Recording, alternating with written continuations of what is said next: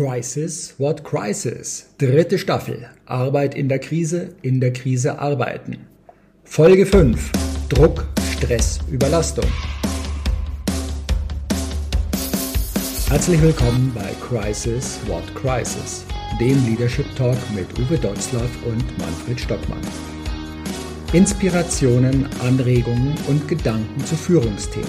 Nicht nur in unruhigen Zeiten. Wir sprechen über den Umgang mit Krisen, mit unvorhergesehenen Situationen, über die Bedeutung von Strategien, Szenarien, Selbstführungskraft und mentaler Stärke. Wie gelingt Führung auch unter ungünstigen Bedingungen? Wie wappnen wir uns selbst, um klar, fokussiert und entscheidungsfähig zu bleiben? Wöchentlich, kompakt, unter 20 Minuten und gut geeignet als Braincake für zwischendurch. Herzlich willkommen bei einer neuen Episode von Crisis What Crisis und Arbeiten in der Krise, in der Krise arbeiten. Wir beschäftigen uns heute mal mit dem Thema Druck, Stress und Überlastung. Und da hat auch die Studie etwas gesagt. Also zwei Drittel der befragten Arbeitnehmerinnen und Arbeitnehmer sagen, in den letzten fünf Jahren hat sich ihre Arbeitsbelastung gefühlt auf jeden Fall erhöht. Zwar wurde nicht gefragt, um wie viel, aber sie sehen eine Verschärfung dabei. Uwe, hast du eine Idee, woran das jetzt wieder äh, liegen könnte? Also die Frage stresst mich jetzt mächtig. Ne? die war nicht abgesprochen, ne? das braucht ja der Spontane auch mal hier im Teil ab auszuscheren. Wir haben ja, wir haben ja das Phänomen, dass äh, wenn wir durch unsere jetzige Welt gehen, alle immer unter Druck stehen, immer im Stress sind und immer überlastet sind für jeden. Wir haben eine erschöpfte Welt, wir haben erschöpfte Unternehmen, wir haben erschöpfte Menschen. Ähm, alle Menschen sagen mir, ich kann nicht mehr und äh, ähm, dieses, dieses Phänomen, wenn ich jetzt losgehe und sage, wie geht es dir? Mir geht's gut, äh, alles im grünen Bereich, mir macht meine Arbeit Spaß, das ist ja nicht mehr salonfähig. Ich kann damit nicht irgendwo punkten. Wenn ich also in die Kneipe gehe oder irgendwo anders hingehe äh, und darüber erzähle, sage ich, dann bin ich erstmal Stress, äh, gestresst. Und ähm, nun ist uns völlig abhanden gekommen, dass Stress zu unserem Leben gehört, schon immer. Und dass wir natürlich zwei Stresssituationen äh, unterscheiden müssen. Das eine ist euphorischer Stress und den vergessen wir immer wieder. Also ich habe äh, unter einem erfolgreichen Arbeiten, das kann ruhig unter Druck sein, unter zeitlichem Druck. Ähm, ich sage es mal so, ich bin dann schon etwas älter. Ich habe vor 14 Tagen eine sehr umfangreiche Prüfung machen müssen, um äh, wieder eine Reautorisierung beim Bundesamt, beim Bundesministerium für Arbeit und Soziales zu machen. Und das war Druck und Stress, aber auch Spaß. Und es war euphorischer Stress, als ich gemerkt habe, wow, das ist alles das, was du in deiner Arbeit brauchst in Zukunft. Und ich habe das nicht als Belastung oder gerade als Überlastung empfunden, sondern ich habe mich verrannt in diesen Themen, die die hatten und auch verlesen in den Themen, in den Kursen, den Kursen, den wir vorher machen mussten, die, die Arbeitsblätter, die wir durcharbeiten mussten oder durften oder konnten und gekriegt haben. Und habe ich einfach gesehen, hey, es macht Spaß. Lernen macht Spaß. Und Arbeiten macht Spaß. Und ja, du hast Stress, du machst jetzt eine Prüfung. Das waren 120 Fragen in 65 Minuten oder umgedreht. Weiß ich jetzt gar nicht mehr so genau. Aber es war, war Spaß. Und jetzt, aber wir gehen hin und dieser euphorische Stress, den haben wir komplett vergessen. Weil wenn wir den nicht hätten, dann würde unser, alleine unser Herz-Kreislauf-System gar nicht so gut funktionieren. Und das ist uns von der Natur so gegeben, dass dem so ist. Weil viele Funktionen, die wir im Körper haben, Flucht oder Kampf, wären gar nicht wären, wären gar nicht äh, vorhanden, wenn wir nicht diese, diese Stressfunktionen auslesen könnten, diese, diese äh, Entwicklung im Gehirn einfach aushalten würden. Also zum einen sage ich einfach, ja, wir sind alle gestresst immer und wir, für uns heißt in kognitiver Leichtigkeit, jede Stresssituation ist negativer Stress. Und ja, was wir, was, wenn, wenn die Prozentzahlen hier, Prozentzahlen hier so in der, in der Entwicklung sind und wir das jedes Jahr hören, und das ist ja definitiv ein Fakt, dass die stressbelastenden Erkrankungen langsam vor den äh, Herz-Kreislauf- und Skeletterkrankungen sind, wenn man den Fehlzeitenreport zum Beispiel der AOK liest. Das heißt aber, Vielleicht ist es wieder in unserer Wahrnehmung so. Aber wenn die Wahrnehmung so ist, dann ist es an sich egal, ob wir stressbedingte, also psychische oder psychosomatische Erscheinungen haben oder aber Muskel-Skeletterkrankungen haben. Die können sehr häufig Ergebnis einer, einer psychischen Belastung sein oder Herz-Kreislauf, weil wir vielleicht falsch leben, vielleicht auch falsch arbeiten, vielleicht auch ständig unter Druck arbeiten und nicht diese Entspannung und Anspannung in einem gesunden Verhältnis haben. Und nun behaupten alle oder fühlen alle Menschen immer wieder, dass das nur Ergebnis von mehr Arbeit ist. Aber eins müssen wir, glaube ich, noch sagen. Ähm, in einem Interview, in einem Podcast haben wir beide vor einiger Zeit gehört, hey Leute, 2023. Das ist das ruhigste Jahr, das wir jemals erleben werden in den zukünftig 20 oder 30 Jahren. Ja. Genießen wir dieses stressfreie Jahr noch, weil von Jahr zu Jahr wird es zunehmen. Hm. Wenn das noch zunimmt, werden die Krankheitsquoten noch höher. Ja. Oder? Und das ist wieder eine Führungsaufgabe. Äh, ja, also wir hatten ja mal über das Thema Weisheit, hattest du ja schon angesprochen. Wir haben Informationen, wir haben Wissen, wir haben alles und du hattest es sieht sich gerade so schön. Ich wollte das schon auch ergänzen. Du hast mir schon vorweggenommen, das passt. Es geht um die gesamte Lebenssituation. Und worauf schieben wir es? Oftmals die Arbeit belastet uns, weil das ist so der Weg, aus dem wir am wenigsten oftmals raus können, wo wir einen Rahmen da, Anführungszeichen, muss ich ja hingehen, also da muss ich sein, und ähm, ich, ich habe auch hier nochmal den Blick auf diese Studie, auf die Auswertung geworfen. Interessanterweise sind die 36 bis 50-Jährigen in der Altersklasse diejenigen, die äh, ja fast ein Drittel ausmachen, die diese Belastung für sich als am stärksten empfinden oder als zunehmend empfinden. Die Jüngeren sehen das noch relativ gelassen, also die bis 20-Jährigen. Und auch die 50 bis Rentenalter 65-Jährigen oder die von 20 bis zum 35. sind da deutlich entspannter unterwegs. Also entweder ist im höheren Alter, gibt es eine gewisse Abgeklärtheit. Es ist vielleicht auch dieser Teil, der dann mit einer Rolle spielt, ich muss nicht mehr bei allem dabei sein.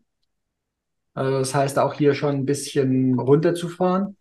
Mit, das heißt nicht das Engagement runterzufahren, sondern nicht jeden Blödsinn, sich da von dem triggern zu lassen und bei den Jüngeren auch vielleicht eine höhere Belastung, bei, bei Belastbarkeit, die noch dabei ist. Und was mir schon auch auffällt, ist, ähm, womit sich, also auch in den Arbeit mit den Unternehmen, ob das jetzt die Führungskräfte sind oder auch die Mitarbeitenden, wenn sie sich gestresst fühlen, wenn sie sich unter Druck fühlen, es fehlt die Ruhe im Geist. Das heißt, es ist nur noch eine mediale Dauerbeschallung da. In der Früh aufstehen, Radio wird angemacht, da, da, da, dann beim Frühstücken, im Auto, in öffentlichen Verkehrsmitteln, Kopfhörer auf, Podcast gehört, irgendein Hörbuch gehört, äh, sonst irgendwie eine mediale Beschallung rein, dann in der Arbeit, da ein Meeting, da ein Gespräch, da ein Teil, da was zu lesen, da was nachzuarbeiten in der Mittagspause, oh, ich muss noch ein paar Telefonate führen, ich muss noch dieses privat oder was machen. Dann wieder rauskommen aus der Arbeit, wieder die nächste mediale Beschallung. Nachrichten habe ich den ganzen Tag nicht mitbekommen, also jetzt höre ich mir die Nachrichten an.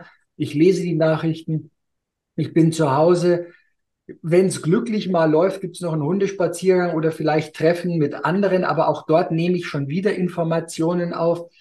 Äh, dann schaue ich vielleicht noch Fernsehen, höre mir noch irgendwelchen Gruselkram und ziehe mir den rein auf den Social Media Kanälen und kipp dann irgendwann ins Bett.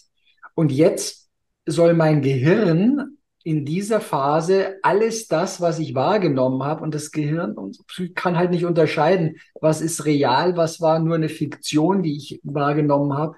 Und das versucht jetzt hier alles aufzuarbeiten. Jetzt kommt ein schlechter Schlaf dazu, weil ja ah, ich muss ja in der Früh schon wieder raus, also unruhig, weil der Geist da oben rattert, der kann gar nicht mehr alles verarbeiten. Also, das heißt, ich wach schon in der Früh unausgeschlafen, unausgeruht auf mit Restbeständen des Mülls, den ich aus dem Vortag dann noch in meine Zukunft nehme.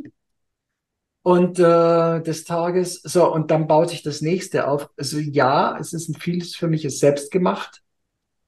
Und ich merke immer diejenigen, die wir dazu bringen, auch in Atemtechniken zu gehen, in Meditation oder in Ausschalten, in Müßiggang dazwischen, mal da zu sitzen und auf Deutsch gesagt blöd und nichtstuend in die Landschaft zu schauen, ohne mit etwas beschäftigt zu sein. Das sind dann die Ruhepausen, die dann ein Nichtstun wirklich zum Erholungsfaktor werden lassen. Und Social Media scrollen und dauernd irgendwas reinziehen ist keine Erholung. Ja, ja, äh, schön, dass du es so sagst, aber äh, was, worauf ich nochmal zurückkommen will, ich komme gleich auch auf diese Entspannungsgeschichte, ähm, aber es ist dieses 360-Grad-Prinzip. Ne? Nicht immer ist nur meine Arbeit schuld daran, dass äh, es mir nicht so besonders gut geht. Meist ist sogar nicht mal die Arbeit das, äh, das schuld daran ist, dass es mir nicht gut geht. Ähm, und ich in Stress gerate oder in eine ungesunde Lebenssituation oder in eine, in eine Krankheit äh, abgleite etc. pp, sondern es ist halt eben dieses, dieses Leben in Balance, was du angesprochen hast. Und wir sagen das ja immer bewusst und sagen nicht mehr, äh, nicht mehr Work-Life-Balance, das halte ich für einen völlig überholten Begriff, Arbeit und Leben in Einklang zu bringen. Ja, äh, vielleicht ist das generationenabhängig, ja, dass dass äh, die vermeintlich ältere Generation ähm, sich für die Arbeit auch fit hält, um die Arbeit dann noch machen zu können, um die Herausforderungen zu erledigen. Vielleicht konzentrieren die sich aber auch in Weisheit mehr auf ihr Leben in Balance schon. Ja? Keine Ahnung. Und die etwas ganz Älteren, nehmen wir mal meine Generation, wo die einfach sagen, ja, den Sinn des Lebens, worin besteht denn der Sinn des Lebens? Ja, ähm, den anders zu beschreiben und zu sagen, was ist dein Ziel im Leben? Ne? Glück oder Wohlfühlen. Äh, und das heißt nicht Müßiggang. Und das heißt nicht, ja, aber das, was du sagst, diese, dieses 360-Grad-Prinzip, dieses ständig überfordert sein, diese ständige Reizüberflutung, die wir auf uns eingehen lassen, dieses ständig ähm, up-to-date zu sein, immer auf dem neuesten Stand zu sein. Und ähm, das ist meines Erachtens ein wesentlicher Grund dafür, ich rede mal jetzt nicht von krankhaften ähm, Ursachen dafür, dass ich in Depression gerate, aber für Burnout. Ne? Einfach zu sagen, die Gesellschaft fordert von mir, nein, das tut die Gesellschaft möglicherweise gar nicht so sehr. Du selber forderst das und du überforderst es. Du lebst dein Leben nicht in Balance. Und wenn ich merke, dass meine, dass mich das, was ich tue, permanent überfordere, überfordert, dann darf ich es nicht mehr tun. Und jetzt kommt ein zweiter Aspekt dazu, und den haben wir in fast jeder Folge, sagen wir den. Das ist wieder Wahrnehmung und Realität. Mhm. Wie nehme ich das wahr? Die sich selbst erfüllende Prophezeiung. Wenn ich morgens schon aufstehe und sage, ich will da nicht hin, ich will da nicht hin, ich will da nicht hin, ich kann da nicht hin, ich kann da nicht hin, ich kann da nicht hin, ich schaffe das nicht, ich schaffe das nicht, ich schaffe das nicht, dann werde ich noch 80 Prozent meiner Leistungsfähigkeit haben. Mhm. Und dann werde ich es nicht schaffen. Ja, die sich selbst erfüllende Prophezeiung. Ich werde es einfach gar nicht schaffen. Wenn ich aber eine Kultur der Offenheit habe, eine Kultur des Vertrauens habe, eine Kultur der, der Information, des, der Konsequenz, dann gehe ich in meine Firma und sage rechtzeitig und rechtzeitig heißt recht und zeitig, nicht in dem Augenblick, wo es zu spät ist, sondern mit einem gewissen Vorlauf sage ich meinen Kollegen und Kolleginnen, ob nun Mitarbeitern nebenan oder in einer nächsten Führungsetage, oder irgendwo anders. Ich schaffe das nicht, ich kann das nicht. Und dann mache ich das auch so. Und dann kommt ein anderer in einer Kultur des Vertrauens und der Zusammenarbeit und lacht mich nicht aus und sagt, du schaffst das nicht, äh, sondern der sagt einfach, was soll ich machen? Mhm. Noch besser, er sieht es und der freut sich nicht und sagt, begrüßt mich an der Tür und sagt als allererstes, du siehst aber heute schlecht aus. Ja, was bin ich in einer Rechtfertigungsposition? Stimmt. Ich horche mal in mich rein, warum geht es mir eigentlich schlecht? Und dann werde ich das wiederfinden. Ja, habe schlecht geschlafen. Ja, das, was du sagst. Also wieder diese Nummer, einfach zu sagen, ganzheitlich ähm, auch hinzugehen und zu sagen, wieder ein Leben in Balance zu führen und nicht nach Posten oder Pöstchen oder Einkommen oder irgendetwas anderem zu streben, zu dem ich nicht geeignet bin oder das ich gar nicht haben will, wo mir andere sagen, du musst das aber tun, sondern wer ist der wichtigste Mensch auf dieser Erde? Ich selbst. Und das ist das, was wir permanent vergessen. Aber da steckt natürlich noch mehr da drin, nämlich vielleicht kommt das noch irgendwann mal, aber vielleicht auch nicht Gesundheitsvorsorge und nicht Gesundheitsfürsorge, sondern ein echtes Gesundheitsmanagement. Das ist ja der Claim, der so ja bei mir auch auf dem LinkedIn-Profil mit drauf ist, gesundes und gesundheitsförderliches Führen. Und äh, in diesem Satz unterwegs zu sein. Und da haben wir auch mal, du hattest mal nicht in der Podcast-Reihe, in einem anderen Rahmen, hast du mal so schön gesagt, ähm, wie war das? Was wollen wir denn vorantreiben? Wollen wir die Schöpfungskraft des Menschen vorantreiben oder seine Erschöpfung? Und äh, das fand ich in dem Rahmen auch so spannend, weil ich kriege auch immer wieder mal so Anfragen, ja, ein Stressmanagement-Seminar, ein Resilienzseminar und so weiter. Und wir waren ja hier auch schon ein paar, du hattest jetzt auch gerade gesagt, was ist denn der Rahmen? Ist überhaupt unser Unternehmen in seinen Strukturen resilient? Ist es so, dass es Stress gar nicht erst aufkommen lässt, also diesen negativen Stress, sondern dass es vielleicht mehr mal von dem euphorischen Stress ist, äh, der hier produziert wird. Und wie sind die Rahmenbedingungen? Wir hatten es mit dem Thema Führen, kann überhaupt auch eine gute Führungskraft so wirken? Lässt das System es zu? Und da würde ich auch ganz gern nochmal mit ansetzen, zu sagen, wo können wir denn da reingehen? In der Resilienz, wir werden auch in einer der nächsten Folgen immer noch mal darauf zukommen, wo wir auf den Druck, auf die Zufriedenheit, auf Motivatoren äh, sprechen dass wir da den Rahmen schaffen, um überhaupt sinnvoll unterwegs zu sein und nicht immer nur kleine Pflasterchen verteilen und auf den Einzelnen fokussieren, wenn wir nicht das Gesamtsystem in den Griff kriegen. Das ist aber wieder eine Kulturfrage. Ne? Im Gesamt, im Gesamt ne? in diesem, wenn, ich hatte in einer Folge mal gesagt, guckt euch mal an, was familiengeführte Unternehmen machen. Mhm. Und erst seit es modern wurde, haben die eingeführt, äh, Donnerstag ist Apfeltag oder ist Obsttag oder irgendetwas. Ja, oder alle müssen jetzt einen Marathon mitlaufen oder solche Dinge. Äh, sondern wenn ich von Gesundheitsmanagement rede, dann davon, dass wir mit den Mitarbeiterinnen und Mitarbeitern rausfinden, was ist denn gut für dich? In dieser, du sagst das in dieser, in dieser, in diesem Wechsel zwischen Anspannung und Entspannung. Einfach mal, ja, wenn es Meditation ist, was ja für viele Menschen in unserer Gesellschaft noch einen, einen esoterischen Touch trägt. Ne? Meditierst du schon? Nein, ich bin ein Mann. Ne? Das ist so, gehört nicht zu unserer Kultur. Wenn man in andere Kulturen geht, dann ist das dort selbstverständlich. Ja? Und dann fängt man einfach mal daran, ich muss das nicht Meditation nehmen. Oder ich kann das ja sagen, ich mache zum Beispiel Yoga. Ja, wann mache ich das? Morgens, lange bevor andere aufstehen. Ja, ich habe das in anderen Kulturen erlebt, aber nicht, weil die das da so machen oder weil ich das jetzt hier erzählen möchte, mache ich das, sondern weil es mir gut tut. Das ist nichts anderes als eine gute Gymnastik mit ein bisschen Atmen, ein bisschen Meditation, äh, mit vielen anderen Dingen aus. Aber eins hat es ganz bestimmt in ne, Ruhe. Ich kümmere mich um mich selbst. Ja, so geht's mir letztendlich auch. Ich habe ja drei, vier Stunden am Tag, wo ich wirklich Stille und Frieden und Ruhe habe. Da fragt immer jeder, wie, ja, wo, wie, wann, was machst du? Bei mir sind zum Beispiel die Hundegassigänge absolut medienfrei. Ich telefoniere nicht dabei, ich scroll nicht auf dem Handy spazieren, ich mache nicht sonst irgendwas, ich höre keine Podcasts oder sonstige Teile. Ja, könnte ich in der Zeit. Nur, das ist die Zeit, in der ich die Natur wahrnehme, indem ich den Hund wahrnehme, mit ihm in einer Kommunikation, in einer Verbindung bin. Und das sind dann komischerweise oder interessanterweise, auch nicht komischerweise, interessanterweise die Phasen, in denen dann die neuen Ideen entstehen, aufploppen, weil der Kopf nicht konkret über irgendwas nachdenkt.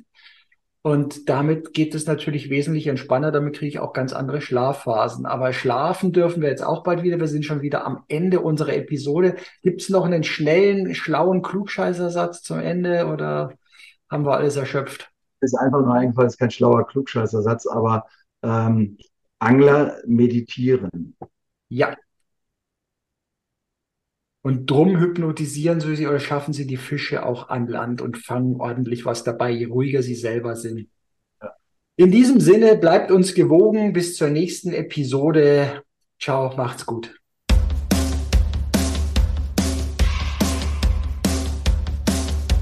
Danke fürs Dabeisein. Weitere Infos und Links findest du in den Show Notes. Natürlich freuen wir uns über ein Like, abonniere den Podcast oder Kanal und aktiviere die Glocke, um keine Folge zu verpassen. Bis zum nächsten Mal.